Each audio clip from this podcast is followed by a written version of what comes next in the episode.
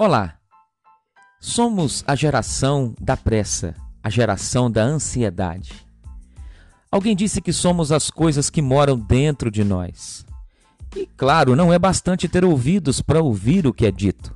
É preciso também que haja silêncio dentro da alma. Eu sou o pastor Carlos Eduardo e trago até você uma bendita hora de reflexão e oração.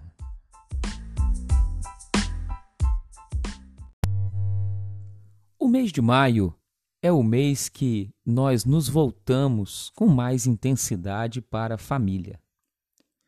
E temos acreditado que nossas famílias estão debaixo da graça. A palavra de Deus diz no livro do profeta Oséias, capítulo 8, versículo de número 9, que o jumento selvagem se mantém livre. Mas veja, Efraim vendeu-se para os seus amantes. Há uma versão bíblica que diz: mercou amores. O que está sendo dito é que Efraim não foi vendido aos seus amantes. O que a Bíblia está dizendo é que Efraim se vendeu a eles. É uma grande diferença. No primeiro caso, nós estamos diante de um assassinato. Mas neste segundo, onde o, o Efraim se vende, estamos diante de um suicídio. Efraim não é vítima, mas ele é autor de uma transação imprópria. José, você se lembra, o sonhador José, ele foi vendido pelos seus irmãos por 20 peças de pratas a uma caravana que veio passando para o Egito. Jesus, o Cristo, foi vendido por um dos seus amigos e apóstolos aos sacerdotes por 30 moedas de prata. A gente aprende que os que se vendem são muito mais numerosos do que nós pensamos. Guarde isso no coração.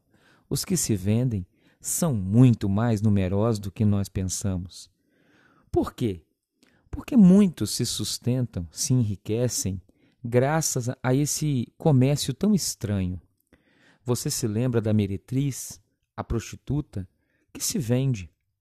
O matador profissional se vende. O mercenário se vende. A testemunha que profere falsidades também se vende. E é uma prática corrente também entre os corruptos políticos. Delegados corruptos, comerciantes corruptos, e assim a lista é enorme.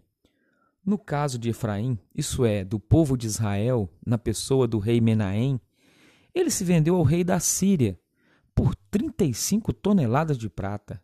Tudo isso, sabe por quê? Para manter-se no trono.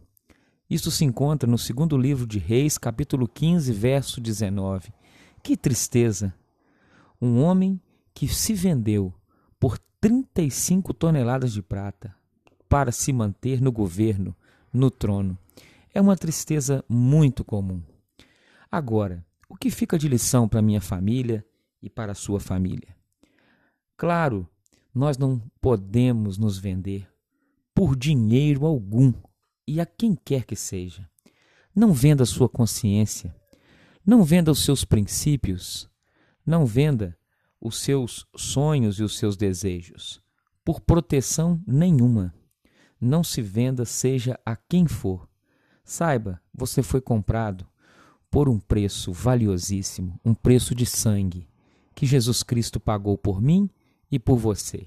Por isso, nós não nos venderemos, mesmo que muitos estão trilhando esse caminho inconscientemente. Que Deus te guarde, que Deus guarde a minha vida, guarde a tua família, guarde a nossa casa. Pai de amor, obrigado pela tua palavra que nunca voltou vazia. Palavra essa que discerne as intenções do nosso coração.